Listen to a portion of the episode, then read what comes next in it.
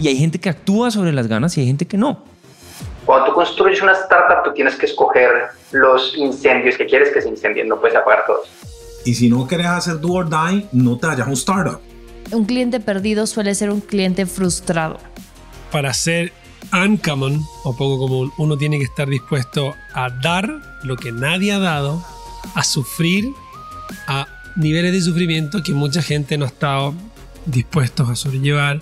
Esto siempre fue go big or go home.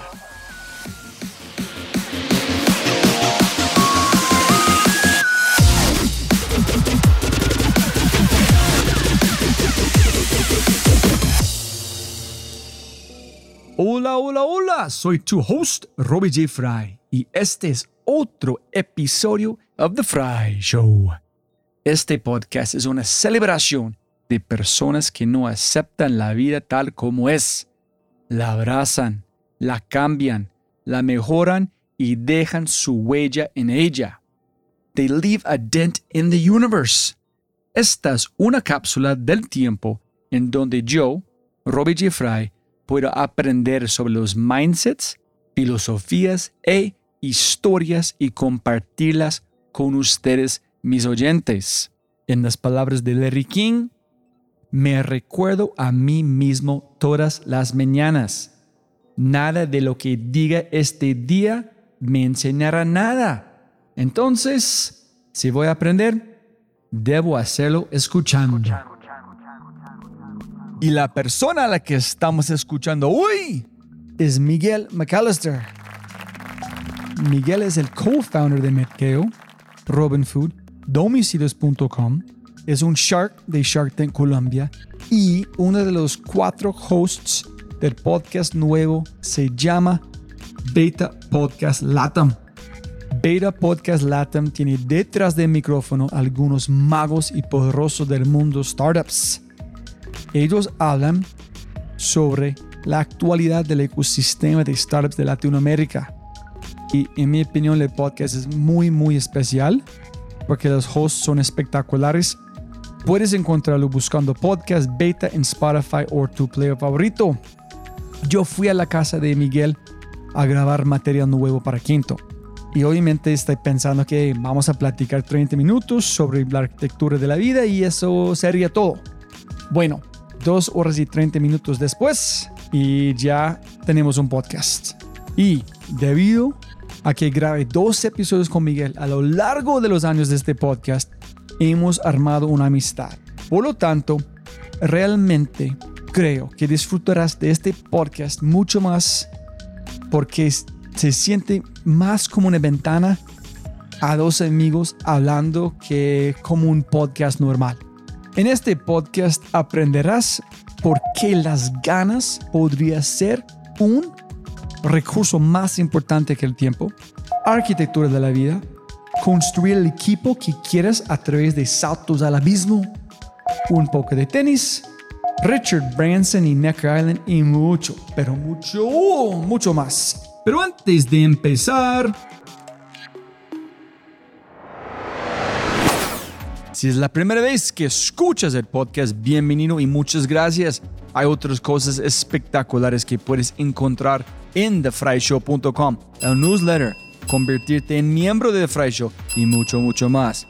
Y lo más importante, por favor, por favor, comparte el episodio y deja una reseña en Spotify o tu player favorito. Muchas gracias. Con ese dicho, te presento episodio 205 las ganas y arquitectura de vida con el contagioso pionero de startups y Shark de Shark en Colombia, Miguel McAllister.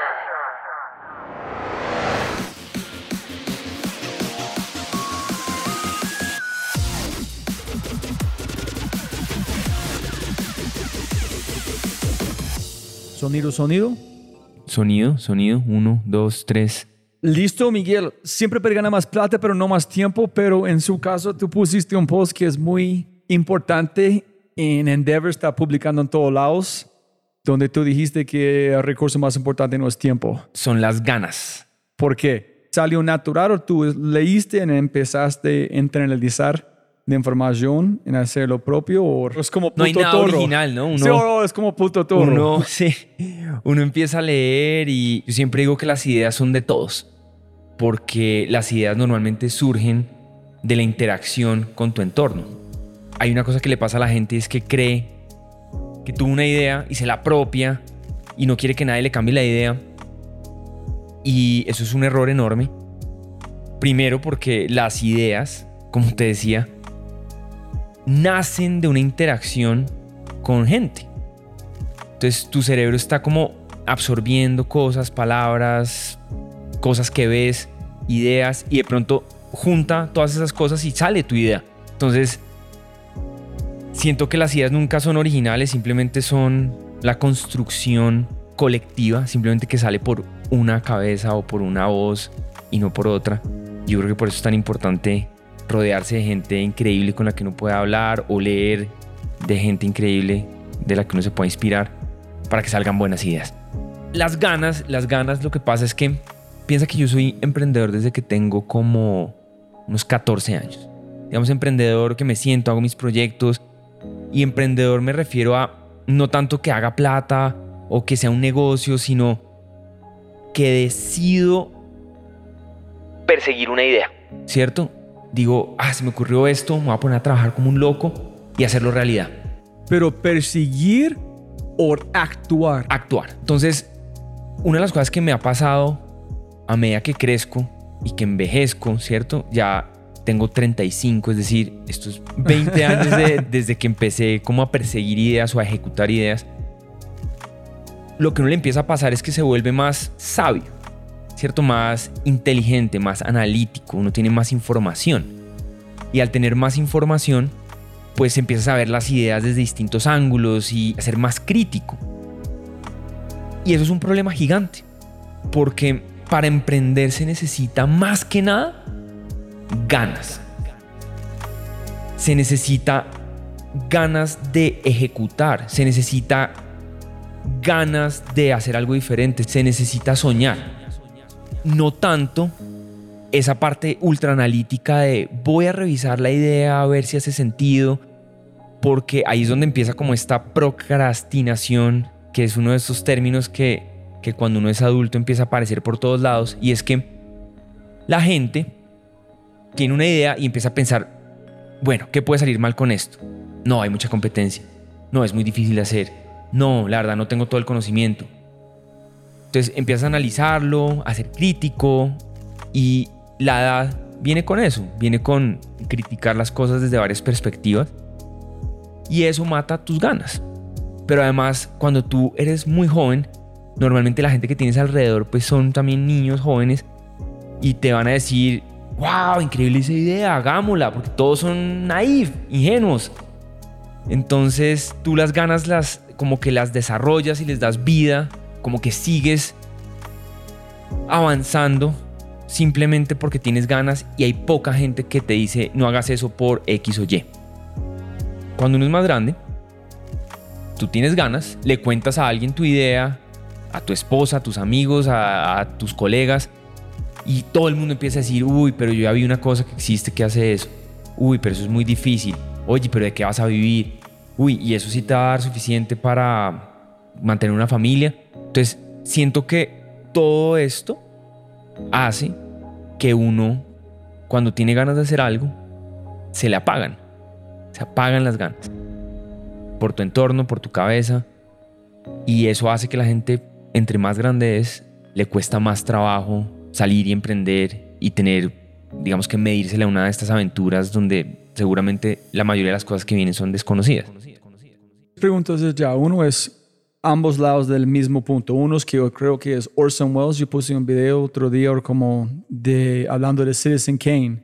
En cuando les preguntaron cómo lo hizo algo allá, y él dijo ignorancia, 100%. Yo no sabía que no es po- imposible, entonces yo lo hice todo porque yo pensaba que es posible. So, yo no sé si es ganas o es ignorancia de que no es posible, porque nadie han dicho que es imposible. So, cuando estás en un mundo donde la gente no han explorado, nadie puede decirte no, porque tú eres el primero en hacerlo con el machete. So, ese es un lado. El otro lado es que yo amo que dijo Naval es, él dijo, 10 mil horas es estúpido, no sé si digo estúpido, pero es ridículo porque es, no es 10 mil horas, es 10 mil iteraciones.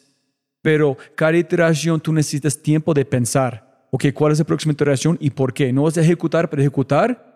Entonces él dijo, necesitan iteración, iteración, tú puedes avanzar mucho más de una persona en 10 mil horas con 10 mil iteraciones, pero necesitas tiempo de reflexionar en pensar, ¿por qué hago esto? ¿Qué tengo que hacer? ¿Cuál es el mejor movimiento? Pero más rápido posible. Te voy a poner un ejemplo que es una tontería, pero me encanta. Yo empecé a jugar tenis cuando tenía 30 años. Y yo le dije a mi esposa, yo quiero ser profesional. Y automáticamente ella me dijo, estás loco, eso no se puede. Eso no se puede. Yo, ¿cómo así que no se puede? Me dice, pues sí, o sea, los profesionales empezaron a jugar cuando tenían 5 años. Simplemente porque yo tengo un sueño a los 30 años, entonces, y porque la mayoría de la gente empieza a los 5 años, entonces yo no debería esforzarme para tratar de ser el mejor tenista que pueda, porque simplemente ya está muy tarde. Y me quedé pensando en eso mucho. Yo decía, simplemente porque soy más viejo, el mundo simplemente me va a cerrar las puertas y quitarme las ganas de soñar. ¿Por qué? ¿Yo qué hice? Desde hace cinco años juego todos los días tenis, ¿sí? Porque siento que no importa, ok, puede que no sea el mejor jugador del mundo, pero yo sí quiero que en 20 años ser un jugador, el mejor jugador de mi categoría, ese es mi sueño. Quiero ser lo mejor que yo pueda hacer. Lo normal hubiera podido ser, ah, ya no puedo ser un gran jugador de tenis, tengo 30 años, entonces más bien hago otra cosa. A eso me refiero con las ganas, ¿cierto? Yo obviamente soy una persona que entiende el valor de las ganas y las cuida demasiado cada vez que yo tengo ganas de algo, me protejo y protejo ese sentimiento para que nadie me lo apague. Mi esposa no me lo decía de mala, es simplemente su manera de reaccionar a algo que es seguramente ridículo. Pero pues es que los emprendedores y la gente que construye y la gente que hace cosas ridículas o resultados ridículos necesitan de personas ridículas y de pensamientos e ideas ridículas. La forma como yo describo todo eso lo encapsulo es en las ganas. Y por eso yo digo, las ganas son como un pequeño fuego, ¿cierto? Como que ahí hay un pequeño fuego y uno tiene que cuidarlo. Cuidarlo, que el viento no lo apague, el viento sería el entorno, que si voy donde un amigo, donde mi esposa y me habla muy cerca, entonces de pronto me lo apaga. Entonces yo tengo que, puedo obviamente vivir en mi entorno, pero cuidándolo y simplemente empezar a alimentarlo y alimentarlo y alimentarlo hasta un punto que se vuelve un fuego que no se puede apagar. Eso es creo que el recurso más limitado que tenemos. Tú puedes tener tiempo, tú puedes tener plata, pero si no te dan ganas de pararte de la cama, no te vas a parar de la cama. Hago eres hiperinteligente, entonces una pregunta de autorreflexión. ¿No crees que la pregunta cuando tú dijiste, o la, esta frase o este dicho que cuando tú dijiste a tu esposa, voy a hacer esto, tú no estás poniendo una trampa de propósito a uno mismo que tú sabías que iban a decir esto, y con esta frase van a despertar las ganas. Entonces, si ella dijo, eh, si ella dijo súper, tú puedes hacerlo, tú no vas a tener las ganas, pero porque ella dijo, ¿por qué impuso todos estos retos? Ese es que tú necesitabas para despertar este como prender como las ganas en el primer lugar? No, no, definitivamente no. Yo creo que es que las ideas y las ganas muchas veces son muy espontáneas, ¿sí? Y tú, por ejemplo, dices, quiero irme a ver otro país. Y automáticamente, haz, el intento. Quiero irme a ver otro país. La gente te dice, ¿y qué va a hacer allá? Pero ¿por qué no primero piensa eh, qué va a hacer y luego si se va? Pero ¿por qué no primero trata de construir unos puentes para llegar allá y que no sea tan difícil y luego sí se va? Pero ¿por qué no primero? No, si me dieron ganas, me dieron ganas. ¿sí? Y hay gente que actúa sobre las ganas y hay gente que no. Si tú no tuvieras absolutamente nadie que te dijera nada y a ti te dan ganas, tú vas y lo haces. Pero muchas veces, y la gente, y no es de mala, la gente el entorno te bloquea. Y hay una cosa que también, no, sé si lo dice Naval, dice, es solamente, por ejemplo, tú contarle un sueño muy grande a la gente que tienes a tu alrededor. Eso hace que la gente se sienta atacada. ¿Sí? Cuando, por ejemplo, tú estás en un ambiente donde todos tus amigos de la universidad, todos son iguales, todos estudian lo mismo y tú les dices, yo quiero ser el presidente de este país, la gente siente que tú te estás poniendo encima de ellos, que tú tienes un sueño que es más grande de lo que ellos concibieron en su momento. Y la gente sin querer, o sea, esto es humano y ya, como que trata de de pronto burlarse de eso. Y eso acaba con las ganas. Ahora, hay ambientes más hostiles en una empresa. En una empresa pasan dos cosas y lo que te contaba ahorita es que nosotros, yo en todas mis empresas siempre digo que las ideas son de todos, las ideas son de la empresa, no son de la persona. Porque si es algo que tiene que ver con la empresa y se da en un ambiente donde la empresa puso un montón de gente, ingenieros, diseñadores, no sé, marqueteros, vendedores, en un espacio para que convivan y tengan conversaciones, de pronto a alguien le salió una idea, pues la idea es el resultado de haber puesto a toda esta gente a interactuar no es el resultado de, ay, es que hay alguien súper inteligente, súper creativo que tuvo esta idea y yo trato de quitarle la autoría a esa idea. Entonces los colegas dicen, la quieren matar, ¿cierto? Porque no fue mi idea, fue la del otro, entonces la critico. Y si un colega tuyo le parece interesante pero le quiere cambiar algo, entonces el que tuvo la idea va a tratar de protegerla, como no, es que es mía, entonces no puede cambiar porque si la cambio, entonces ya es de los dos, ¿sí? Y esas interacciones pasan todos los días en las empresas. Si la gente tiene ganas, está poniendo una idea, y quieren verlo, pero alguien más tiene que montar o usar esa idea, o es mejor para hacerlo, ¿es quitando las ganas o la interpretación que quieres hacer es equivocado porque las ganas deben ser para la empresa? ¿Cómo conectes ¿Sí me entendés? Sí, yo, creo que una cosa es en el ámbito personal, las ganas como concepto es importante uno personalmente entender que uno no siempre tiene ganas de hacer cosas y uno no siempre está emocionado de hacer algo y cuando eso pasa, toca cuidar eso con todas las fuerzas que uno pueda porque eso es muy escaso. Eso es una cosa. Y por el otro lado, en compañías, dentro de un grupo, una de las cosas que tiende a pasar es que las personas, cuando uno tiene ideas grandes, o ganas también, ganas e ideas, el entorno trata de frenarte. ¿Y este pasa en el mercado? Pasa en todos lados. Es el trabajo del líder identificar cuando esos momentos pasan, en tratar frenar los frenos o quitar es de CEO o founder. Decir, miren, las ganas que yo tengo en mi visión, es las ganas, es de donde vamos. Y para hacer esto tenemos que todos trabajando en la misma cosa. Eso es la comunicación, storytelling, de la, por toda la gente tiene las mismas ganas o es algo distinto. No, o sea, para atacar esto en una empresa, lo que toca hacer es entender, hacerle entender a la gente que hace parte de un equipo y que vamos a construir todo en equipo y vamos a ganar en equipo y que las ideas de todos son importantes para ganar como equipo. Pero se suena muy lindo cuando dices, pero cuando líderes están allá es... Claro, una cosa es decirlo y una cosa es decirle a la gente que eso un día, cada 15 días, o ponerlo en tus statements de visión o de cultura, y otra cosa es realmente comportarse de esa manera, ¿cierto? Y eso empieza por ti, como líder. Tienes que oír a las personas, tienes que dejar que critiquen tus ideas, tienes que dejar moldear las ideas, recibir input de varias personas. Pero bueno, o sea, simplemente esto no lo vamos a solucionar porque definimos un concepto, ¿sí? Simplemente es un problema y toca saber que existe para que se pueda solucionar. Simplemente decirle a la gente que no se adueñe de las ideas todo el tiempo. las ideas son de este equipo.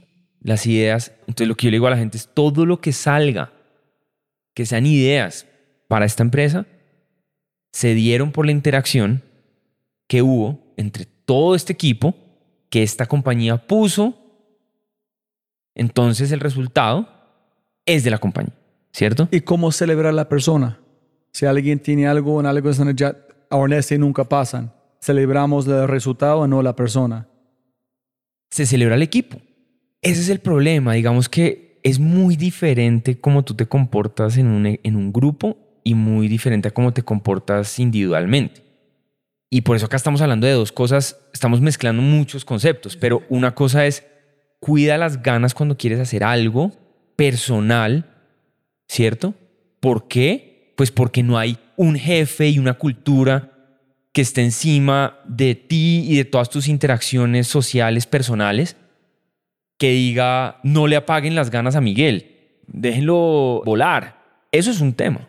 Luego, hay otro tema que es cómo funcionan las dinámicas de grupo. Y en las dinámicas de grupo, si tú te diferencias demasiado del grupo, el grupo va a tratar de traerte, ¿cierto? Entonces, en vez de luchar contra eso, es mejor fomentar que el grupo como todo moldee las ideas, cuide las ganas entre todos y entre todos logren las cosas. Y para eso es muy importante quitarle la autoría de las contribuciones individuales para que la gente no se comporte, digamos, de una manera errática en un grupo. No, no, eh, sí, ya podemos conectar los conceptos que es, es porque si tienes una persona en su equipo que es un cáncer, matan todos. Porque no solamente dice alguien soplando en las ganas de unas personas, en matan las ganas de todos sea, no es imposible, no podemos hacerlo, no, porque esta persona no hizo su tarea. Pero si todos están trabajando juntos con las mismas ganas, es muy poderoso. Pero momento que alguien está tratando que es este cáncer, matan las ganas de todo. Si tienes solamente dos personas, pueden matar los sueños de 30 personas, en estancar una empresa en, en segundos. Si tienes un líder que es asqueroso, ya...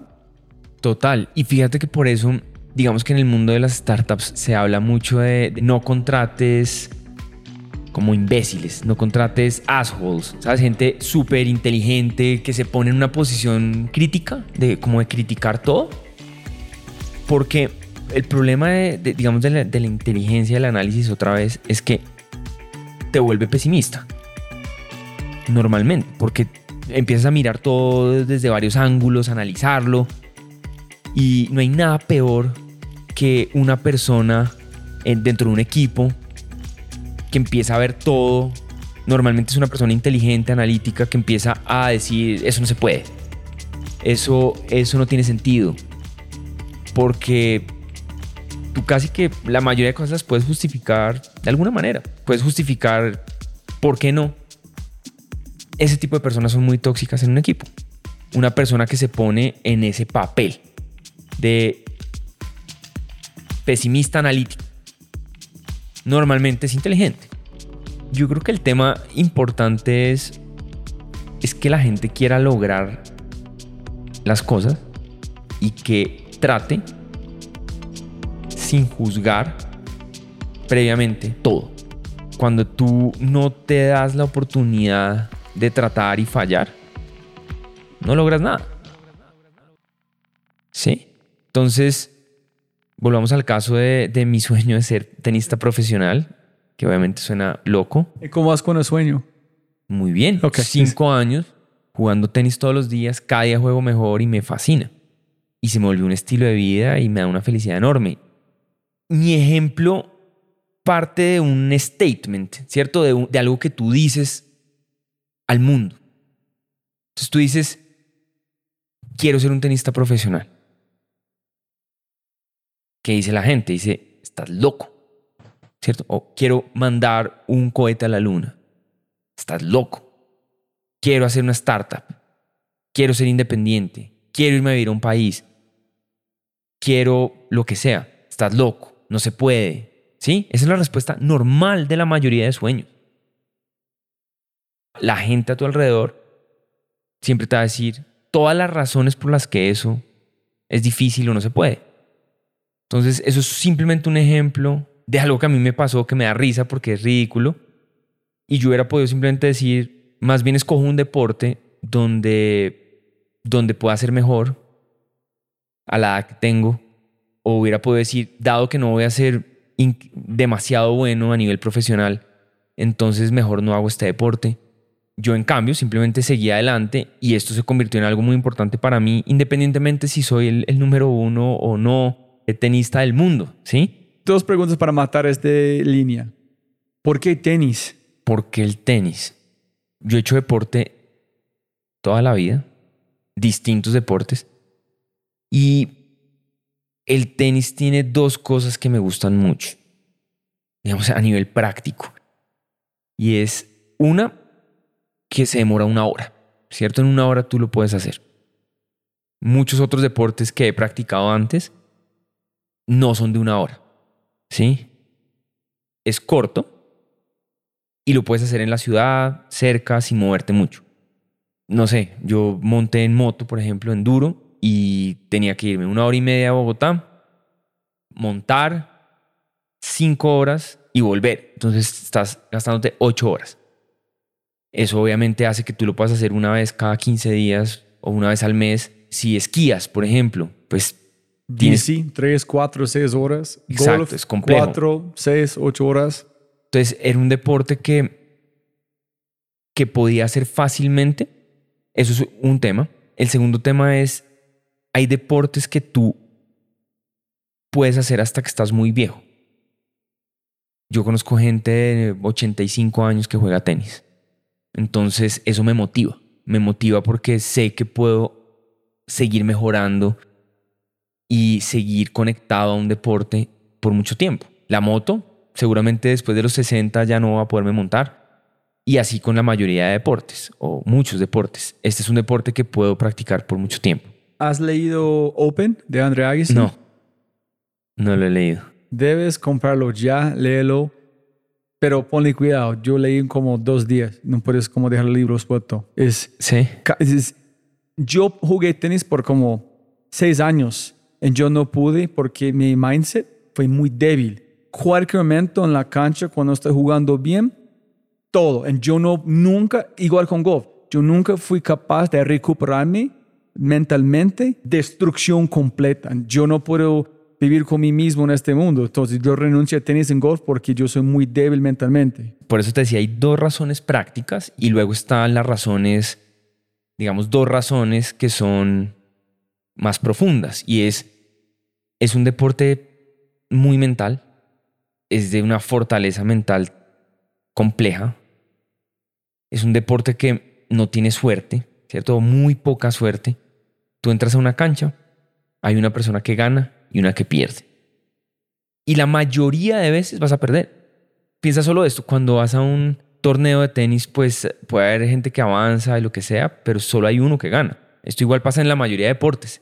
Lo que pasa es que cuando tú pierdes, tú pierdes frente a una persona igualita a ti que entra en la cancha sola y sale ganador. Sin entrenador, sin equipo, sin nada. Entonces, mentalmente es fuerte. Luego, hay otro tema y es la técnica, ¿no? Es un deporte que es muy técnico. Entonces, digamos, tú puedes desarrollarlo y, tener esas mil horas de practicarlo y de refinarlo y volverte mejor. Entonces, digamos que es retador. Entonces tienes el reto técnico y el reto mental. Y eso me encanta. Life Architecture. ¿Qué dijiste? Arquitectura de vida. ¿Qué es y por qué es importante en tu vida en ese momento? Bueno, entonces empecemos por lo primero y es, la vida del emprendedor es muy difícil. Cuando uno lee sobre el éxito, normalmente a ti te dicen, para tener éxito tienes que tener mucho fracaso. Y es verdad, porque para tener éxito, normalmente el éxito es mental, ¿no? El éxito es una actitud, es algo que tú sientes cuando tú logras algo que no es tan normal. Para tú lograr algo que no es tan normal, tú normalmente tienes que tratar muchas cosas que no sabes hacer o que te generan que tienen mucha dificultad. Y eso trae fracaso. ¿Sí? De hecho, solamente soñar con algo y no lograrlo es un fracaso.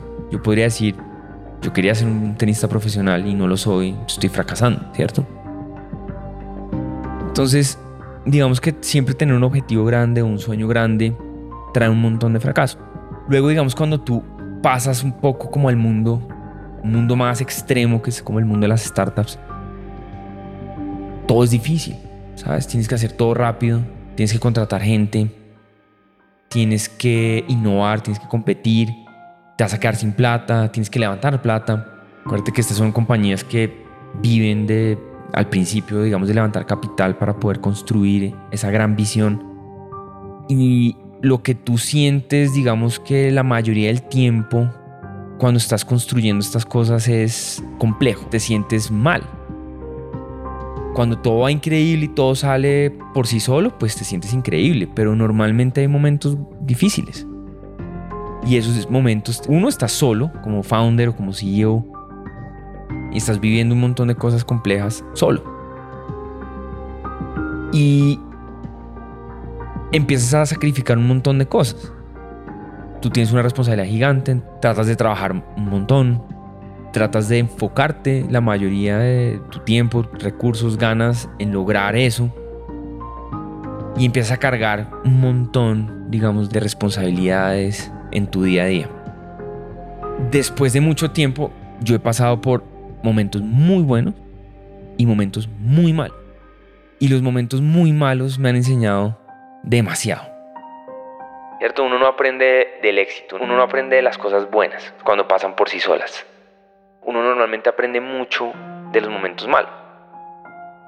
Los momentos malos son los que hacen que uno se tenga que adaptar, tenga que pensar diferente, tenga que enfocarse. ¿Cierto? La dificultad hace que generes destreza. A través de los años, yo me cansé de sentirme así. Me cansé de sentirme mal, de sufrir. Y empecé a tratar de entender cómo vivir una vida mejor. Cómo organizar mejor mi vida para estar bien independientemente del problema que me esté pasando. Esto no fue un día, ¿no? Esto es el resultado de un montón de experiencias y de cosas. Y yo lo resumo hoy. Primero, entendí una cosa, es que ser feliz es, una decisión, ¿no? Ser feliz es, tú tomas la decisión de ser feliz o tomas la decisión de que no te importa o tomas la decisión de que no piensas en eso o tomas la decisión de que no quieres ser feliz. Entonces lo primero es, si quieres ser feliz, tienes que tomar la decisión. Yo voy a ser feliz. Luego, hay una cosa que a mí me encanta que dice Naval, que es, hay tres cosas que cada humano tiene que hacer por sí solo y necesitan de esfuerzos independientes. No por tener una cosa tienes la otra. Y es uno, tener amor a tu alrededor, es decir, una familia que te quiera, un buen hogar. Eso requiere un esfuerzo enorme. Dos, tener un cuerpo sano, tener salud mental y física, ¿cierto? Estar sano. Tú te tienes que esforzar para lograrlo. Y tres, obviamente tener éxito financiero llamémoslo así. Esas tres cosas, tú puedes ser el hombre más rico del mundo y no tener salud, puedes ser el hombre más rico del mundo y no tener familia, puedes ser el más rico del mundo y no tener ni salud ni familia, puedes ser una familia increíble y no tener riqueza. Cada una de estas cosas tienes que trabajarla y son muy importantes, esas tres cosas. Entonces, uno muchas veces siente que la vida tiene una sola dimensión. Que la vida es solo una cosa, que me vaya bien en mi trabajo. ¿Cierto? Ganar más plata. Y uno empieza a dejar de lado todo lo otro. Y eso a uno lo mete en una trampa terrible. Y yo lo voy a explicar de una forma, digamos, más lógica. Es diversificación. Si tú tienes toda tu fe y tus ganas y tu vida depende de una sola cosa y esa cosa no funciona, te vas a derrumbar. Si en cambio tu vida y tu felicidad depende de varias cosas, una cosa puede ir mal y si otras dos están muy bien, pues tú vas a poder sobrepasar cualquier situación porque tú estás, dices, ok, esto está mal, pero en lo otro estoy muy bien. Entonces, diversificar como la importancia que le das a las cosas, o más bien diversificar las cosas que te importan, es muy importante para tener una buena vida, para vivir bien. Porque uno no puede pretender que la vida siempre esté bien en todos los aspectos, ¿sí? Entonces al final esto es como invertir. Si tú inviertes solo en una cosa y esa cosa no funciona, pues tienes un problema. Para mí arquitectura de vida es diseñar una vida de tal forma que tú puedas lograr tus objetivos personales y profesionales. Tus objetivos de familia, tus objetivos de salud y tus objetivos económicos. Y la mayoría de la gente no se sienta a diseñar su vida. Tú dices, ¿por qué vives en este apartamento y no en otro? No, porque este era un mejor deal. Me conseguí este, me dio en agosto que yo quería comprarme un apartamento, busqué un mes y este era como el mejor que encontré. Pero te queda cerca al trabajo, te queda cerca tu deporte, te, te queda cerca tu mamá, te... Muchas veces no existe una respuesta para eso, simplemente no, me gusta la zona. Y a veces uno le pega, digamos, por suerte a las cosas, pero lo que uno debería hacer es, ¿yo qué quiero lograr? ¿Qué quiero lograr de mi vida? Por ejemplo, para mí es muy importante, no sé, montar en bicicleta todos los días pues debería serme muy fácil la vida para poder montar en bicicleta todos los días, ¿cierto? Entonces, debería vivir en un sitio cercano a una ruta de bicicleta para poder hacerlo todos los días y llenarme de felicidad, ¿cierto? O vivir cerca de un gimnasio, o vivir cerca de una cancha de tenis. O para mí es muy importante que mis hijos estén bien y tengan puedan salir y jugar, pues entonces debo buscar un sitio apropiado para ellos. Obviamente estoy hablando de una variable y este es un ejercicio que cada quien tiene que hacer.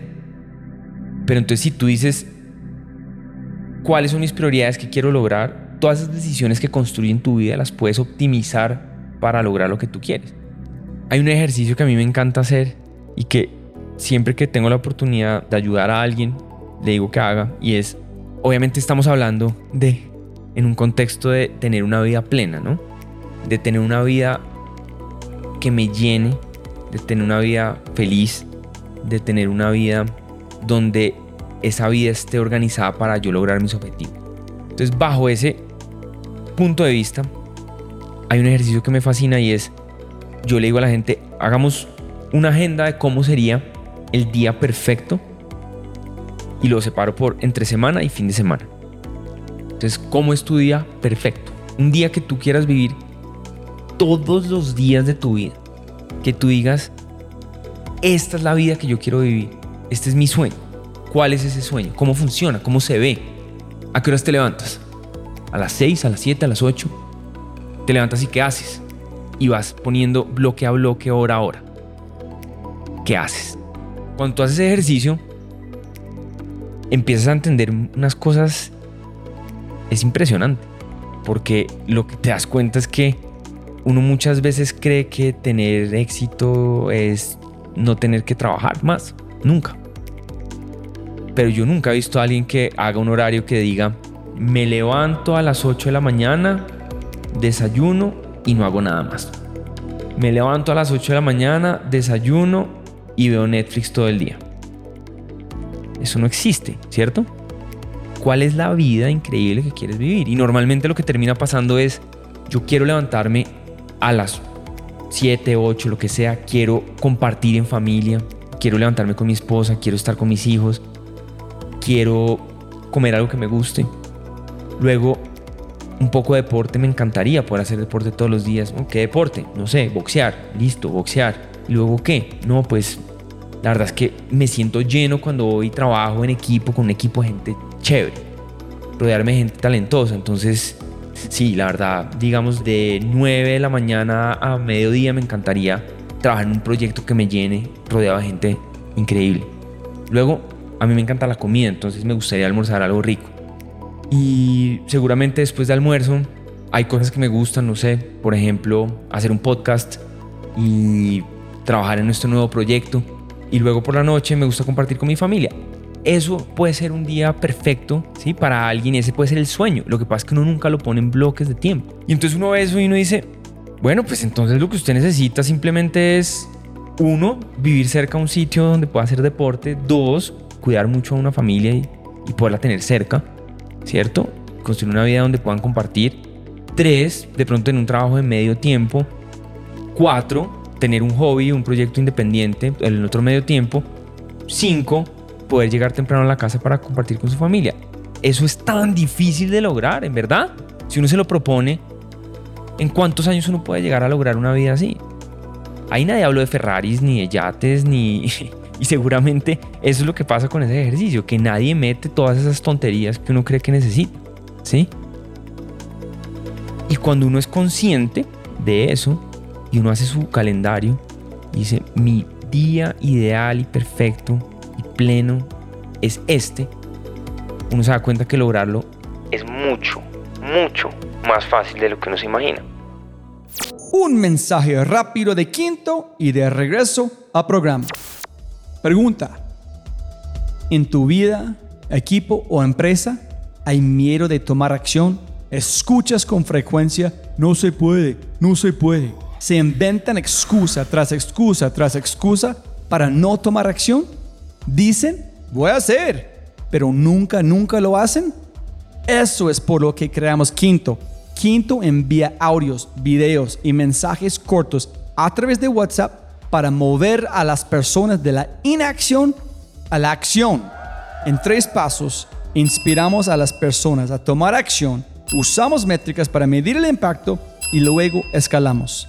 Usa Quinto para movilizar tu vida, equipo o empresa con temas como liderazgo, innovación, emprendimiento, adaptabilidad, bienestar, mentalidad digital y más. Todo el mundo necesita una razón emocional para pasar de la inacción a la acción.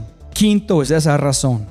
Ingresa a quinto.ai para probar el trial, agendar una cita y saber más. K-I-N-N-T-O.ai. Quinto.ai. Y para entenderlo, al final de cada podcast hay un mindset de quinto esperándote. Muy importante. eh, Yo recuerdo de un- una frase que antes tenía en Twitter, pero yo perdí, que dijo, voy a matarlo en español, pero es que diseñamos o tomamos decisiones para la persona que somos, no por la persona que queremos ser.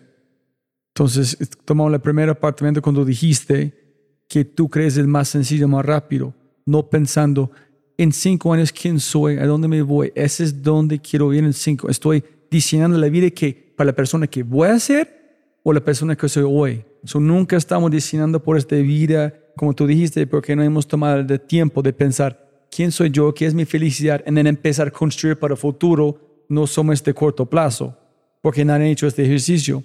Y eh, la pregunta que tengo es, cuando tú lo hiciste, ¿cuándo lo hiciste? ¿En qué descubriste? ¿Fue cosas muy obvio o tú encontraste cosas que dije, pucha, nunca he pensado en este? Qué estupidez que he pasado tanto tiempo y sin hacerlo. A ver, para mí llegar a estas conclusiones, o sea, fue muy demorado y creo que parte de que simplemente me sentía muy mal con la vida que tenía.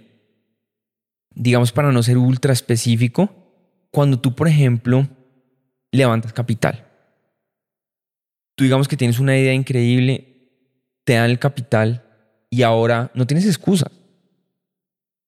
Tienes que hacerlo. Tienes la plata, tú lo que querías era la plata para lograr las cosas, tómalo. Automáticamente se te vuelve una carga gigante, ¿sí?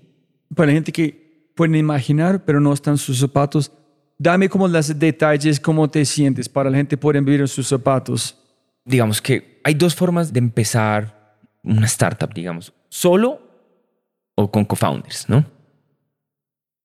Cuando estás con co-founders, la responsabilidad se diluye, ¿cierto? Somos tres, entonces entre los tres diluimos toda la responsabilidad, todo el peso se diluye y es mucho más fácil de pasar las dificultades. Cuando tú estás solo, todo se intensifica más, porque tú eres el único responsable. El único responsable. Entonces, a ti te dan la plata y es tu responsabilidad. Estoy hablando de cuando tú eres solo, cuando estás solo, founder solo.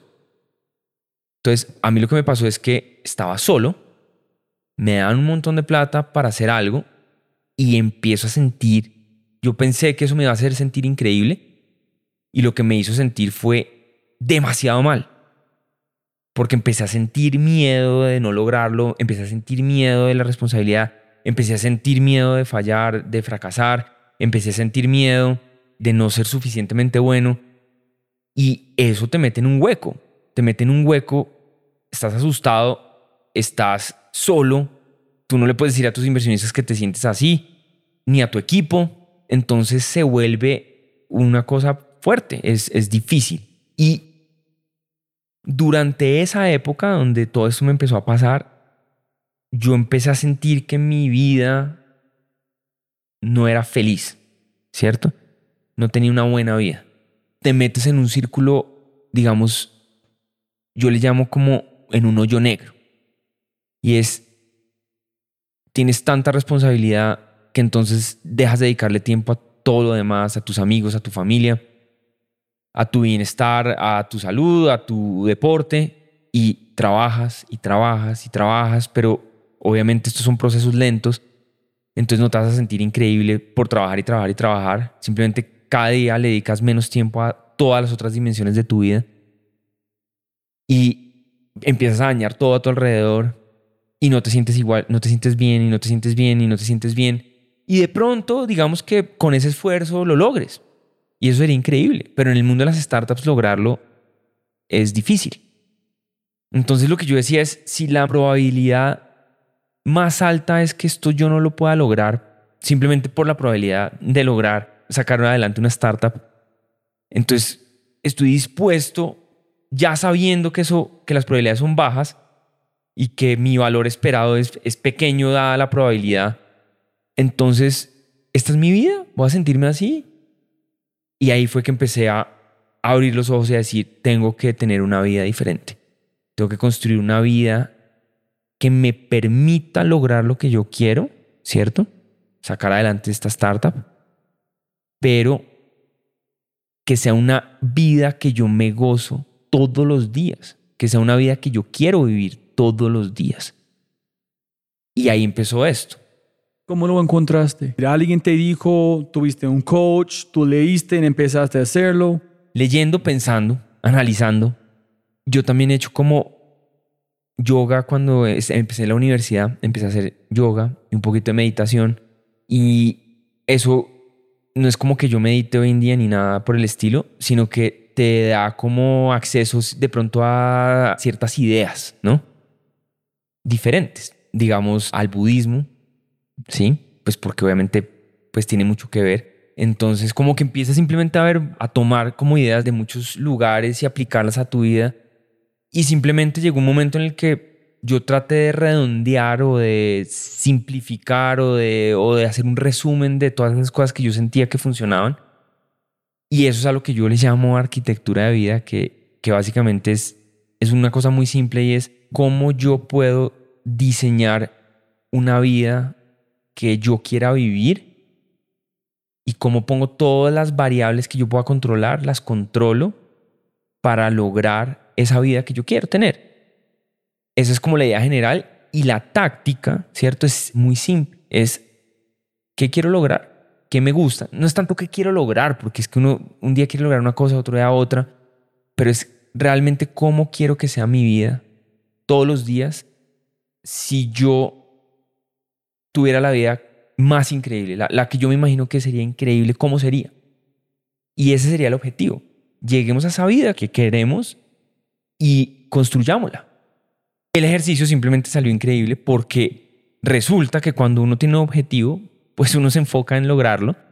Y resulta que cuando uno pone en papel cómo funciona el día a día de la vida ultra exitosa y plena y feliz que uno quiere tener, pues es mucho más normal cuando uno lo aterriza. Es más normal de lo que uno se imagina. ¿En qué descubriste cuando lo hiciste que tú no, esa- no estabas esperando? Que güey, pucha, ¿cómo fue?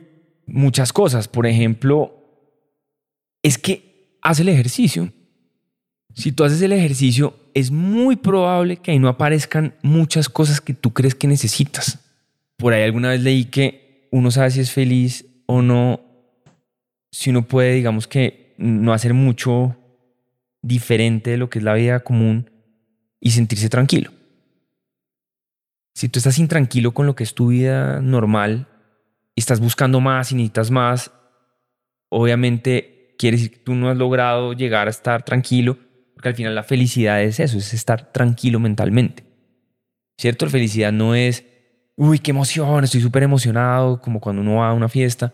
No, felicidad es simplemente estar en paz mental, tranquilidad mental, que tú sientas que estás pleno. ¿Pero qué viste en el papel cuando tú lo dijiste? Que, pucha, ¿por qué no es tan sencillo? Primero, que el deporte me llena de felicidad infinita todos los días. ¿Fue distinto en papel versus en su mente? Sí, porque cuando tú normalmente haces deporte, cuando puedes, tú no ajustas tu vida al deporte, por ejemplo.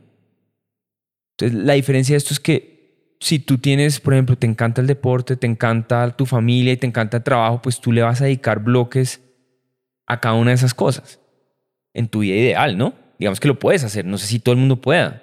Y obviamente a mí me costó llegar a eso, pero ese es el tema, que es un objetivo, es, oiga, ¿qué es lo que queremos lograr? Quiero poder lograr tener la vida que yo quiero todos los días de mi vida, poder vivir el mejor día de mi vida todos los días de mi vida. ¿Cómo puedes tener el mejor día de tu vida todos los días de tu vida? Entonces, de pronto, ah, ya no juego tenis una vez a la semana, quiero jugar todos los días. ¿Todos los días? Sí, todos los días. ¿Qué toca hacer para eso? Ok, toca hacer esto. Quiero poder estar con mi familia todos los días, por lo menos por las mañanas y por las noches. ¿Qué tengo que hacer para eso? De pronto, la decisión, por ejemplo, es no meterlos en un colegio que quede a dos horas de Bogotá o de la ciudad, sino cerca. Y cuando tú tienes un, como un, marco para tomar decisiones, pues las decisiones tienen un sentido, ¿sí? No, es que porque meto a mis hijos allá, no, porque es que es el colegio que está de moda, donde meten mis, mis hijos a los, a los hijos. ¿Por qué? O sea, la vida es hoy, es ahora. ¿Por qué? ¿Por qué? Porque eso no se puede marcar dentro de algo que yo quiero lograr como a nivel personal o a nivel familiar. Luego, el trabajo.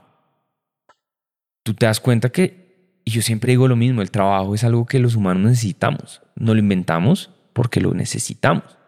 Porque nadie se quería quedar quieto sin hacer nada no le llames trabajo, llámale quehaceres o actividades. ¿Cuáles son esas actividades que te hacen sentir productivo, que, te hacen sentir útil, feliz, que te dan éxito, que te hacen sentir exitoso, que te hacen sentir diferente, que logras algo?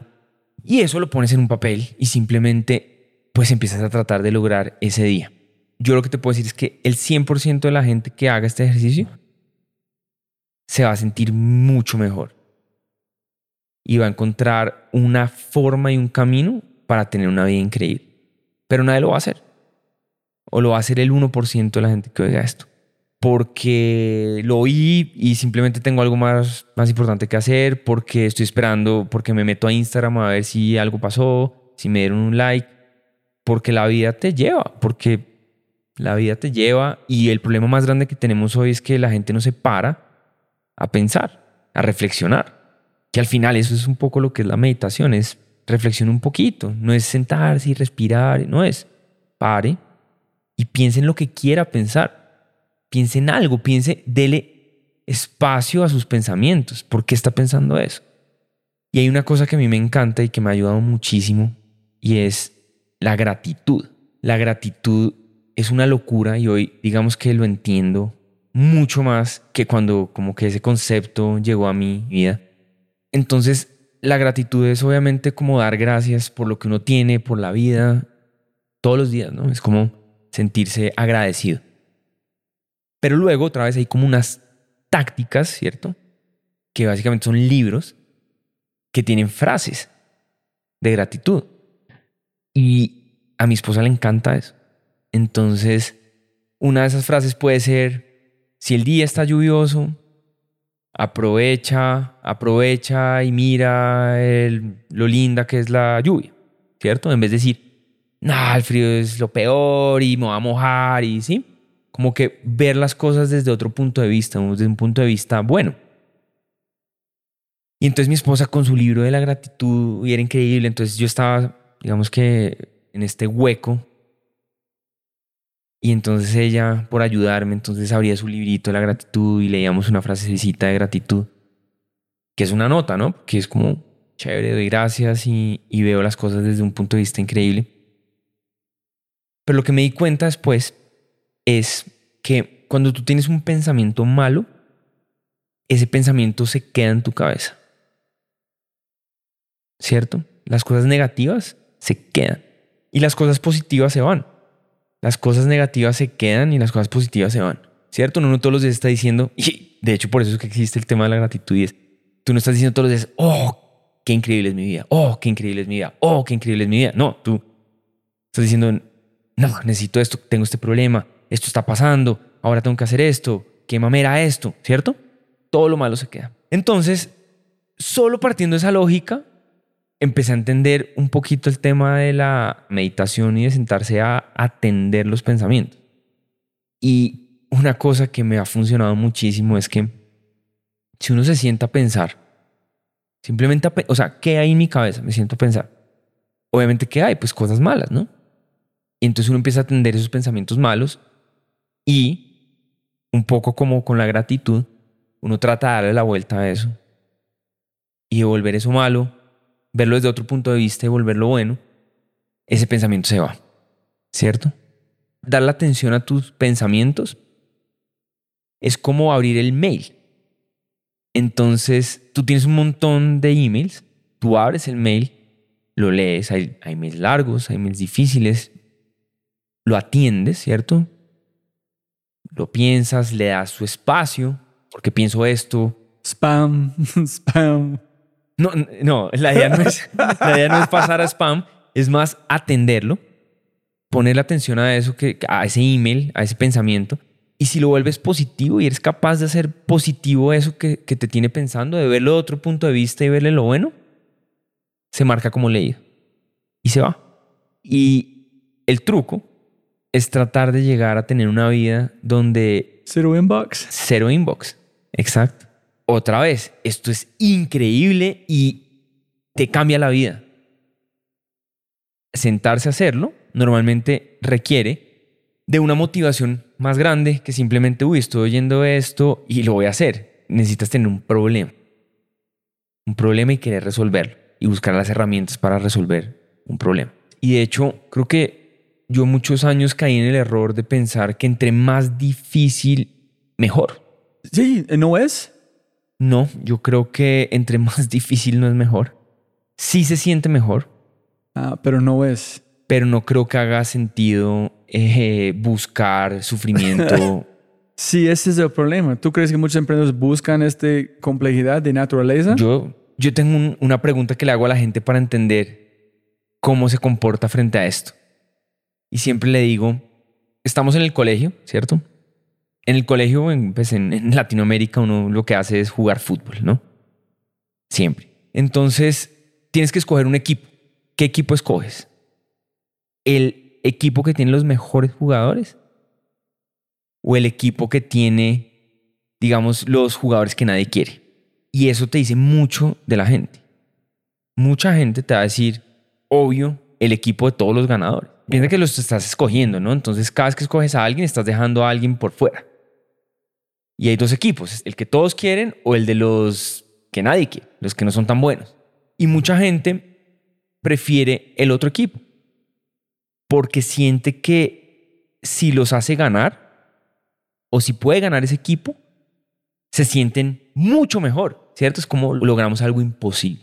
Entonces tú tienes 22 personas, puedes escoger a los mejores con los que te aseguras ganar fácil o te vas con el equipo que les toca con mucho más esfuerzo y guerrearla más. Y hay gente que dice, yo me voy por el otro equipo. porque me hace sentir mejor, me hace sentir mejor el reto. Yo creo que yo mucho tiempo fui ese. Me gustaba, a eso respondía, prefiero el equipo al que le va a costar más trabajo. Porque si lo logramos me va a generar mucha mayor satisfacción. Pero no es de verdad. Obviamente en la vida real e- eso cambia un poco y por eso es que es un ejercicio, es un, es un experimento mental. Pues porque en la vida real tú lo que quieres es lo mejor para poder lograr las cosas, pero si es, un, si es importante uno entender si uno tiene una personalidad a la cual le gusta sufrir. Yo siempre en underdog, siempre. Porque ya cuando dices yo logré algo, es de verdad un logro. No Sí. es- En tu caso, ¿tú qué hubieras respondido? pero también es, si no funciona, tienes una excusa. Pero yo no creo que yo soy este. Yo creo que es, yo quiero este equipo para mostrar a otros hijos y madres que, mira Sí. que es posible, que no son los mejores, que puede cambiar día a noche. Sí. Pues Sí, pero no sé si es, es en donde me voy con las cosas. Es que no quiero sufrir, pero la forma que yo estoy encontrando la vida es que hay otra forma de vivir sin sufrir o entender el sufrimiento como tu forma de escoger. Este es, o hay otra forma de vivir. Ese es que estoy buscando. Es que el problema es exactamente ese, que muchas veces la gente quiere sufrir. Pero es estúpido. ¿Por qué quiero sufrir? Yo veo que es- no hay otra forma. O más bien, no es como sufrir por sufrir, es encontrar un camino tan difícil que hace que si lo logro, te sientes más grande. El tema es que en la vida uno no es una cosa u otra, uno no es blanco es negro, pero uno sí tiene unas tendencias hacia un lado o hacia otras. Seguramente la gente más innovadora tiende a ser muy terca, a encontrar, a buscar caminos difíciles. Luego hay gente más práctica que simplemente optimiza la vida usando los mejores recursos lo más fácil posible. Y también Ok. es, es complejo y difícil y es una forma de hacer las cosas. Pero mi punto es que muchas veces uno se mete en problemas simplemente porque a uno le gusta ser como un héroe, ¿cierto? Como hacer de lo imposible algo posible. Y eso te da más satisfacción que irte por un camino más fácil.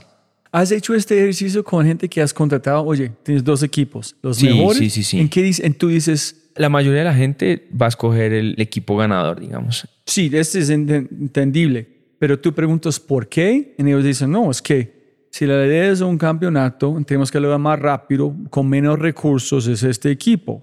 No quiero ser un héroe, tú me estás contratando a ser ganar. Si voy a ganar, necesito los mejores. Ese es ideal por una persona, pero ¿tú esperas con justificación atrás o no? Yo no lo pregunto para saber nada en ámbitos profesionales. Me gusta es más para entender la gente qué tipo de, de persona es. Es una buena pregunta, pero la gente dice, pero ¿cuál es mi objetivo? ¿Es ganar? ¿Es para mí? ¿Cuál es el...? No porque si tú le dices tienes que ganar, escoges el equipo. No, la pregunta no es esa. Es, vas a ver un partido de fútbol, hay 22 personas, hay un equipo obviamente que es mejor y otro que es peor. ¿Tú en cuál te gusta jugar? ¿En el que es mejor o en el que es peor? Los dos pueden ganar, ¿cierto? A uno le va a costar más trabajo. Tú puedes escoger el equipo, ¿cierto? Si tú te que sientes increíble, tú dices, yo puedo ir allá y hacer que este equipo gane. O en el otro caso es, yo voy con el equipo bueno porque igual estoy seguro que es más probable que ganemos independientemente de yo que haga. También te dice mucho de cómo se ve la persona, si se siente como... O quiero mejorar, necesito jugar con los mejores para mejorar. Si está jugando allá. También ah, es una pregunta interesante. Es muy interesante. ¿Y vos qué escogerías? Yo siempre respondo que escogería el equipo más malo. Porque ¿Más malo o con más potencial? el que tiene más dificultades. ah, ok. porque siento que si lo logramos, el esfuerzo es mayor, nos tocó hacer más. Y por preguntas como esa, es que yo me di cuenta que yo soy una persona a la que me gusta el camino difícil. Y cuando uno le gusta el camino difícil, pues es básicamente, a uno le gusta sufrir. Requiere un montón de sacrificio y de entrenamiento y de todo. Pero yo soy así, a mí me gusta eso, me gusta la dificultad. Yo, después de empezar con, que estamos haciendo con Quinto, una cosa que es inspiración. La gente está sufriendo de inspiración. No están encontrando. Eso es una cosa. Merecemos ser inspirados todos los días. La gente debe tener conversación con gente como vos todos los días. No es suficiente tener una conversación como esta en vez en cuando. La gente, yo creo que es muy subvalorado inspiración. Dos, nosotros no somos racionales, basados en emociones. So, cuando tú te sientes inspiración, tienes ganas, tienes emoción, vez de yo puedo. Pero la brecha entre yo puedo, yo haré, en tomar acción es gigante. ¿Qué crees que es que la gente sufre en empresas grandes o gente en startups que necesitan para como mover desde las ganas en actualmente hacer? Es como vos, quiero ser tenista, voy a motherfucking do it. A Hisman en el hacerlo, pero ese es un salto gigante, no es como algo pequeño. Comprar los tenis de correr, sencillo. Correr todos los días, puta. Correr por un año, decidir ser corredor en días años después, ese es otro, otro nivel. Volvemos un poquito a lo de antes, y es que yo siento que a medida que uno crece y se vuelve más sabio, uno le encuentra una excusa o el lado malo a todo. No sé si el lado malo, pero una razón para justificar no soñar en grande, no hacer cosas, no tratar, es un tema de edad. O es un tema de entorno. O edad y entorno. Pero lo primero que yo diría es, el enemigo es la racionalidad pesimista. Encontrar razones inteligentes para decir que no, para bloquear algo. Ahora, uno podría ser racional y optimista. Es difícil. ¿Uno cómo puede ser racional y optimista? Simplemente tomando la decisión de que uno lo más importante es hacer algo. Y pues simplemente encontrar la mejor forma de hacerlo, pero con la premisa de que lo vas a hacer. Y con un deadline. En tres meses voy a haber hecho un proyecto. ¿Quieres pensar en cuál? ¿Quieres hacer todos tus análisis? Hazlos, pero tienes tres meses. Y si llega el mes 3, haz el menos peor. Pero haz algo, ¿no? Obvio, eso no tiene mucho sentido. Tendría más sentido decir simplemente, si tienes una idea, hazla. Tenemos que uno no funciona así. Uno tiene una idea y le va a empezar a encontrar todo lo malo. Por eso es que muchas veces dicen, lánzate a hacer algo. En la ejecución uno va a ir aprendiendo. Y muy seguramente uno va a terminar moldeando eso que uno quería hacer y va a encontrar un camino. ¿Cierto? pero es a través de la ejecución y de la iteración que uno va encontrando el camino, no a través de ejercicios mentales y de experimentos mentales y de racional, de tratar de encontrar una, razón inteligente para nada o para todo. No, pero es, es, es una brecha enorme. Yo, justo miran, yo pasé seis años justificando por qué no debe armar una comunidad, no ponemos publicidad, poniendo excusas. No, el invitado, muy inteligentes. Las excusas son inteligentes. Ese es el problema. Que tú puedes justificar todo. Y seguramente porque tú piensas, y más por lo que me acabas de decir, tú dices, a mí me gusta el camino diferente, yo voy a innovar, voy a hacerlo diferente, no lo voy a hacer como todos lo hacen, no, lo voy a tomar el camino que está probado. Quiero hacer algo diferente, me lo voy a inventar. Entonces te metes en un camino de dificultad.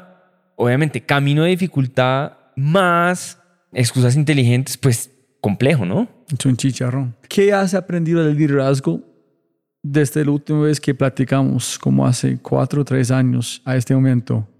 ¿En qué has visto también en sus líderes? Porque la empresa es tan grande. ¿Cuántas personas de mercado? 1500. Holy shit. Wow. Solo hay una cosa que a mí me gusta rescatar. La verdad es que tampoco soy un gurú del tema. Y, pero sí creo que la clave para que la gente crezca profesionalmente más rápido es tirar a la gente al abismo, empujarlos, darle una responsabilidad mucho más grande de la que es capaz de manejar, darle un reto mucho más grande de lo que cree que es capaz de manejar. Eso más feedback construye a la gente muy rápido. A ti una vez ya te meten en un problema grande, de pronto no lo solucionas, pero avanzas profesionalmente a un ritmo increíble. Y ahora, si tienes a alguien que te pueda dar feedback durante ese proceso, es muy probable que lo logres y el crecimiento es hiperacelerado. Y la razón por la que digo esto y siento que es una muy buena técnica es porque crecer profesionalmente también tiene siempre retos mentales, ¿no? Y es como, yo hago esto bien, es lo que sé hacer, esto es lo que me ha traído hasta acá. Si hago algo diferente, pues es desconocido, no sé si lo vaya a lograr, es un riesgo, entonces no lo haces y te quedas ahí. Hasta que ganas de pronto suficiente confianza con muchos años, viendo otras cosas, viendo otras personas y de pronto haces el salto. Mientras que si llega un líder y te dice, ta, toma tu patada al abismo, sobrevive. La gente pues simplemente no tiene ninguna otra opción más que crecer, solucionar y ponerse, digamos, en una posición en la que tiene que resolver las cosas. Es importante construir talento. Y para construir talento, tú tienes que arriesgarte. ¿cierto? Poner a la gente a hacer algo mucho más grande de lo que es capaz y dar buen feedback. Y si no sale bien es tu culpa y pues tú puedes solucionarlo, simplemente poner a otra persona, pero si sale bien, creciste a la gente a una velocidad increíble y estás pues digamos que construyendo talento a unas tasas bastante más rápidas de lo normal. ¿Tú crees que el miedo de no dar la pata hasta el abismo es de miedo que voy a mi ego de yo soy un mal líder o el miedo que vas a dañar a la persona? ¿cuál crees que es la razón que no damos más patadas a estas personas? Muchas veces tú no tienes que tomar ese riesgo, ¿no? Como líder. De pronto si tú estás en un ecosistema donde hay mucha gente con mucha experiencia, tú simplemente contratas al mejor dentro de todo ese pool de talento. Y le dices, oye, tú lo has hecho tres veces, ven y me lo haces acá una cuarta vez. Fácil. Lo que pasa es que hay ecosistemas donde ese talento no existe y te toca crearlo. Entonces, una buena excusa es, el talento no existe, tenemos que crearlo. Y alguien podrá decir, no, sí, siempre se puede. Trate a un gringo a trabajar a Colombia. Muy probablemente te va a decir que no, independientemente de lo que le ofrezca. O tendría que ser una oferta que seguramente una compañía en Colombia no podría pagar. Entonces, siempre obviamente es lindo decir que uno contrataría a la mejor persona. El tema es que siempre existe una restricción económica y de acceso. Entonces, de pronto esa persona vive en Estados Unidos, lo ha hecho 100 veces, pero no está dispuesto a venir acá ni a trabajar contigo.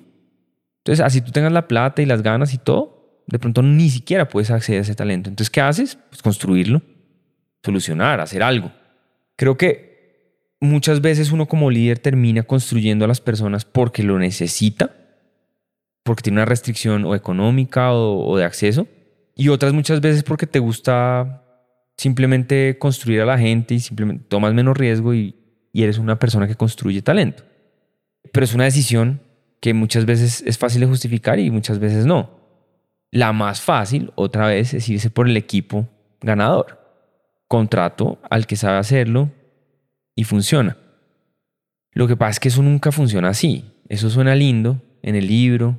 La verdad es que muchas veces uno contrata al mejor y el mejor no funciona en la compañía de uno.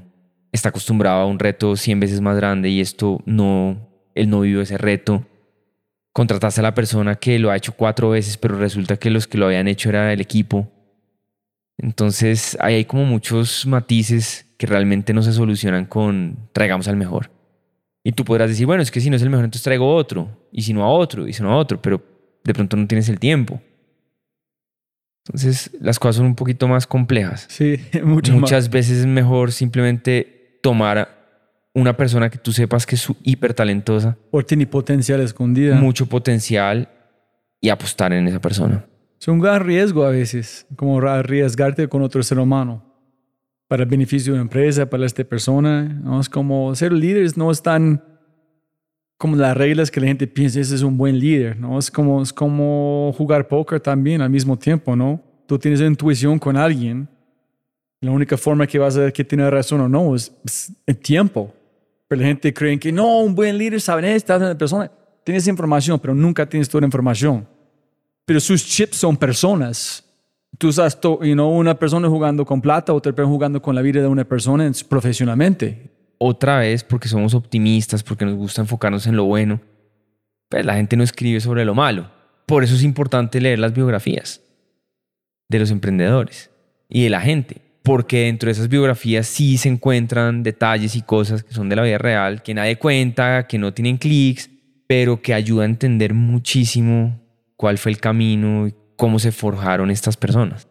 ¿Cuándo fue la última vez que tú cambiaste tu mente radicalmente? En los últimos tres años. ¿Tú pensaste el mundo es así? ¿Aprendiste algo? ¿Platicaste con alguien? ¿Con su esposo, su familia, un mentor? ¿Leíste algo? Y dices, holy shit, I've been fucking wrong this whole time. The world's not like this, it's like this. Yo creo que la, sí, la última vez que me cambió bastante la perspectiva de la vida fue cuando entendí que había más dimensiones, que podía enfocarme no solo en una cosa, sino en, varias que me iban a hacer una vida más feliz. Y cuando eso pasa, pues obviamente tú quieres dedicarle el tiempo a diferentes cosas y lograr, digamos, tener éxito en, en todas esas cosas. La familia, tus amigos, el deporte, eh, estar bien mentalmente, estar sano, ser exitoso en, profesionalmente. Y creo que también es parte de crecer, ¿no? Cuando es, eres más joven, entonces solo piensas en una cosa, tu vida es mucho más monótona o tiene menos dimensiones porque tú piensas que tú creces con tu familia y pues lo único que tienes es, pues vives con tu familia y todo es el colegio y todos van al colegio y la gente con la que estás es la misma y luego la universidad pues todos aprenden lo mismo, pero luego empieza, la vida empieza cuando sales de la universidad y realmente se te abre como todo el mundo.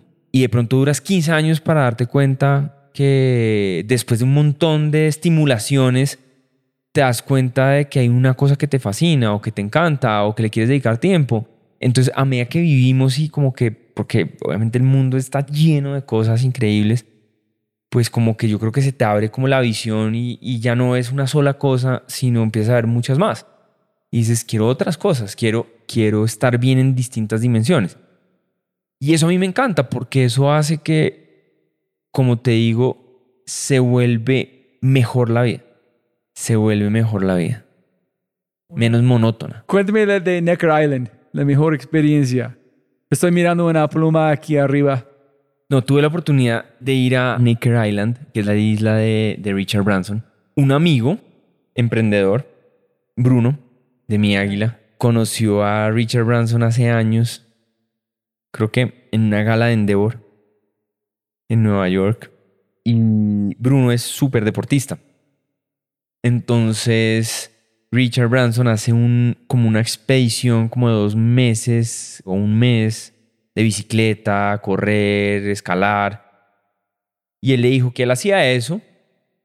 Entonces él dijo, no, yo soy súper deportista, me encantaría ir, no sé. El hecho es que por una u otra razón terminó yendo y compartiendo mucho tiempo con él y se volvieron cercanos. Entonces Bruno le pidió que si podía llevar a un grupo de gente a la isla y que él nos hablara un poco de, su vida, de sus empresas. Y fue una experiencia increíble. Pero con más detalle. Bruno te marcó, hey, huevón, estoy pensando en que estás interesado. Sí, sí, sí. Entonces dijeron, bueno, vamos a organizar esto, necesitamos un, no sé, 30 personas o 40, no me acuerdo. Yo empecé a hablar contigo antes, no fue un día u otro. no, ya cuando lo tenía organizado, hey, necesitamos tenemos 50 cupos, vamos a hacer esto, obviamente toca pagar la isla entre todos. Digamos que salió esta oportunidad, a mí me pareció increíble, yo de una. Y obviamente una experiencia increíble porque uno estar varios días en un sitio paradisiaco, en una isla increíble, de un personaje increíble, pues es, ya es wow. El tema es cuando tú ves cómo vive y la vida que ha construido, ahí es cuando, o sea, para mí se volvió como un modelo a seguir. Es una persona que ha logrado mucho y que vive su vida al máximo. Entonces, ¿eso qué quiere decir? Y ahí empezó, y eso es una muy buena pregunta, ahora que lo pienso. Ahí empezó como mi tema de la arquitectura de vida. Fue por ver cómo él vive. ¿Energéticamente? No, en la práctica. En la, práctica. Tú lo ves y él, él vive en una isla en el Caribe. Es inglés ¿cierto? La mayoría de sus negocios están en Estados Unidos o en, Europa y vive en una isla en el Caribe. Y esa isla, ahí no había nada. Y él construyó todo lo que hay ahí en esa isla. Pero lo que es impresionante es que esa es su casa, ¿cierto? pero él como pensó su isla fue de una forma súper emprendedora y súper avanzada porque hay mucha más gente más rica que Richard Branson, seguramente mucha gente más exitosa, pero yo estoy seguro que nadie vive mejor que él. Si nadie tiene una vida más mejor construida, más completa. ¿Cierto? Entonces, él lo que dice es, pues a mí el tema de la isla me gusta, entonces, ¿cómo hago? Obviamente los gustos de él son un poco más exóticos, entonces dice, pues a mí me gusta, me gustaría ir a una isla. Luego me gustaría, me encanta el tenis, entonces quiero poder jugar por las mañanas y por las noches. Pues necesitas una cancha de tenis y necesitas con quién jugar, entonces un profesor de tenis. Y adicionalmente me gusta hacer kitesurf, entonces tienes que poder hacer kitesurf, ¿cierto? Y tengo que poder hacer mis negocios desde allá, entonces tengo que tener algo de equipo para poder trabajar ahí. Y pues si me tengo que ir, pues tengo que tener transporte y todo esto. Entonces, lo que hizo fue, hizo su casa de los sueños, ¿cierto? O su isla de los sueños con todo. Y le puso una casa grande y la alquila como un hotel. Entonces la gente que va y paga la semana para quedarse allá, paga la vida entera y la infraestructura entera de él. Entonces tú dices, wow. Y él puede llamar a Obama y le dice, hey Obama, ¿quieres venir una semana a Necker Island? ¿Quién no quiere ir una semana a Necker Island? A una isla que lo tiene todo. Entonces le sirve para sus relaciones, para sus reuniones, la gente va a él, tiene un equipo de trabajo, siempre está con su asistente, entonces está trabajando, pero está en pantaloneta, haciendo kitesurf. Y un poco como, obviamente no hace kitesurf todo el día, ni juega tenis todo el día, pero está con su familia, juega tenis, trabaja, hace kitesurf, trabaja, juega tenis y se divierte con la gente que está, digamos, visitando. Entonces tiene una vida donde logra interactuar con personalidades que le parecen interesantes, invitar gente súper interesante, que se pague esa vida, ¿cierto? A través de una, un tema turístico. Hay como 100 personas todo el tiempo de staff en la isla. ¿Cómo pagas eso? Él no lo pagaría seguramente si, si fuera solo para él. Entonces él lo que hace es construye todo esto. Y es el sitio donde él le encantaría vivir. Él vive ahí y usa toda la infraestructura de su hotel, digamos. Entonces eso como que me cambió la vida, definitivamente, porque ver a alguien tan exitoso, que toda la vida se ha comportado de esa manera, que toda la vida ha priorizado su vida y, y la manera como quiere vivir, que eso es algo que lo, lo caracteriza, y ver cómo lo ha logrado, viviendo increíble, haciendo cosas diferentes y logrando cosas increíbles, pues obviamente es súper inspirador, ¿no? Es, es totalmente diferente al prototipo de persona que simplemente ah, se mete, se, no hace nada más y trabaja y logra cosas. No, él, él logró cosas en muchas dimensiones.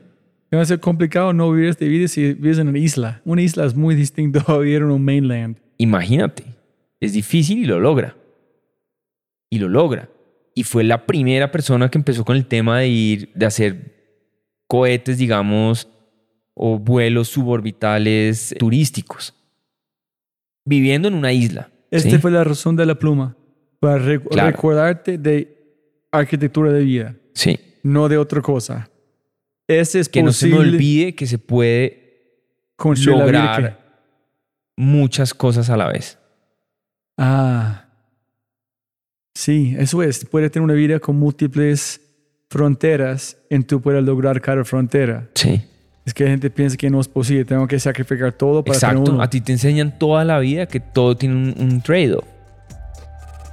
Tú no vas a lograr esto si, si haces mucho deporte, no vas a no te ir bien en el trabajo. Si tienes una esposa divina, entonces tiene un pero por algún lado. Todo tiene un trade-off. Conocer a Richard Branson fue básicamente ver cómo uno puede tener una vida sin trade-offs.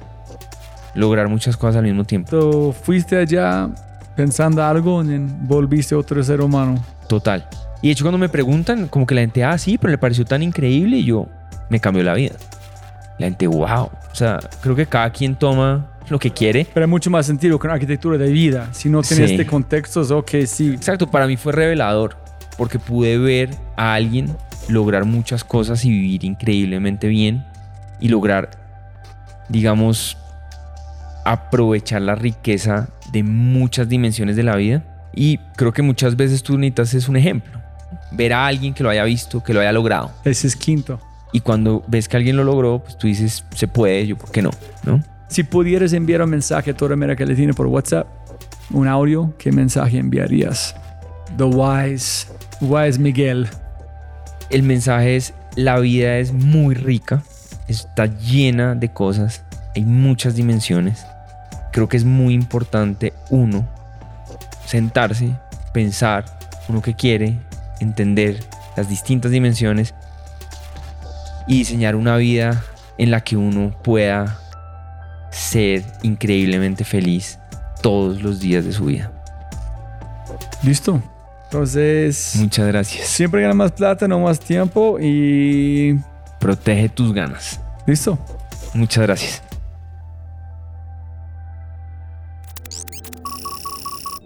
Como siempre, siempre puedes ganar más plata, pero no más tiempo. Muchas gracias por escuchar. De verdad, muchas gracias. Espero que hayas aprendido algo, te hayas inspirado y te sientas con ganas de hacer algo imposible. No lo olvides, si quieres acceder a los podcasts en vivo cuando los tenemos alrededor de dos o tres al mes, acceso a Quinto y más, puedes tenerlo todo si te conviertes en miembro en thefryshow.com. Y lo más importante, por favor, comparte el episodio y deja una reseña en Spotify o tu player favorito. Aquí está tu mindset de quinto con el co-founder y CEO de Robin Food, José Guillermo Calderón. De los caballos al espacio, una lección rápida de historia sobre los locos. Enjoy. Voy a poner el ejemplo de la movilidad personal. Hace 6.000 años, los humanos o los homo sapiens de su momento corríamos. Esos eran los métodos para ir de un punto A a un punto B. Después, depende de la historia que leas, más o menos 3.000 años antes de Cristo, 4.000 años, se empiezan a domesticar los caballos y los burros. Yo quiero que tú pienses el primer homo sapiens, el primer humano que decidió, voy a tomar este animal que pesa 3, 4 veces más que yo, le voy a enseñar que yo me siento encima y yo le digo a dónde voy. ¿Tú crees que eso es racional? Imagínate, él le dijo a sus amigos, voy a hacer esto. Todos los papás y los abuelos le dijeron que no, que estaba loco, que le iban a matar, que no podía hacer eso. De pronto algún amigo lo acompañó y empezó a intentar, empezó a intentar, seguramente se cayó, seguramente le fue súper mal y después salió adelante y durante 4.000 años fue el método más usado de transporte en el mundo. Después llega finales de 1800 y empieza el carro personal. Entonces el carro personal empieza como una invención, ya los caballos no sirven, los caballos no tienen sentido, vamos a cambiarlo por un carro personal en el cual tú te sientas, tú prendes un motor y el carro anda. La gente se empieza a quejar, ¿por qué? El carro solo puede andar 20 kilómetros, si no hay una carretera perfecta, el carro se va a dañar, mi caballo sube y baja una montaña, tu carro no sube y baja una montaña. Empieza a haber una cantidad de problemas y todo el mundo dice, eso no tiene ningún sentido. Y fuera de eso, ¿con qué vamos a mover los carros? Hay otro grupo de emprendedores que si tú te traes a valor presente las personas que más ricas han hecho en la historia, que decidieron buscar cementerios de dinosaurios, sacas el dinosaurio muerto del piso, le haces un proceso químico, lo vuelves lo que conocemos hoy como gasolina y lo vas a ir llevando por todo el país y lo vas a ir dejando administrados en postas de servicio, estaciones de servicio y ahí vas a alimentar los carros. Todo el mundo pensaba que estaba loco. Entonces el primero que empezó estaba loco. Y el resto, el 99% de la humanidad decía, este tipo no tiene sentido. Lo racional y la verdad que yo entiendo en este momento es que lo mejor es el caballo. Entonces lo que él dice es imposible y lo que él dice es irracional. Después empieza la gente a cambiarse, cambiarse, cambiarse y de pronto entendemos que lo racional es montarnos en una caja de metal en la cual se alimenta de fósiles de una energía no renovable que sacamos de la tierra y la producimos en carros eléctricos. No tiene ningún sentido los carros eléctricos. ¿Por qué? Porque te duran 20, 30 kilómetros. Porque si haces la cuenta del litio que consumen las baterías contra todos los hallazgos de litio que hay en el mundo, no puedes hacer baterías para todos los carros. Y el que cree que sí puede, a pesar que no tiene ningún argumento lógico y racional para decir que sí puede, porque seguramente el litio aparecerá más, seguramente será más eficiente, empieza a apostar por eso sin tener la respuesta. Porque ni el del caballo tenía la respuesta, ni el de los carros, ni el de la gasolina, ni el del carro electrónico tenía la respuesta. empiezan a apostar por algo irracionalmente por una convicción loca y después todo el mundo le da la razón. Entonces lo lindo de la historia de la humanidad y del, del emprendimiento es que el emprendimiento, las grandes fortunas y los grandes cambios se hacen cuando una persona desafía la verdad del momento y cuando una persona entiende que lo que es racional hoy podía ser irracional antes y será irracional después. Las verdades cambian, hasta las leyes físicas cambian, todo se vuelve relativo, uno más uno deja de dar dos dependiendo de la dimensión que tú explores. Entonces al final del día no hay respuestas y la gran parte de la humanidad lo que tiene son respuestas, le gusta la claridad, le gustan las respuestas y le gusta saber que uno más uno da dos. El que intenta pensar, no, uno más uno no siempre da dos, el que intenta pensar, no, los carros de gasolina no es la mejor opción, no, el caminar no es la mejor opción, es esa persona que cambia el mundo, pero siempre basado en ir en contra de todos, en ser irracional del momento y en creer una verdad que es diferente a la verdad que se cree. Si disfrutaste este audio, mira lo que las empresas están haciendo para inspirar, medir y crecer los aspectos más importantes de su cultura. Mindsets extraordinarios de personas extraordinarias en las manos y oídos de miles. Solo toma un minuto para cambiar tu vida. Quinto.ai www.kinnto.ai Quinto, siempre puedes ganar más plata, pero no más tiempo. Chau, chau, chau, chau.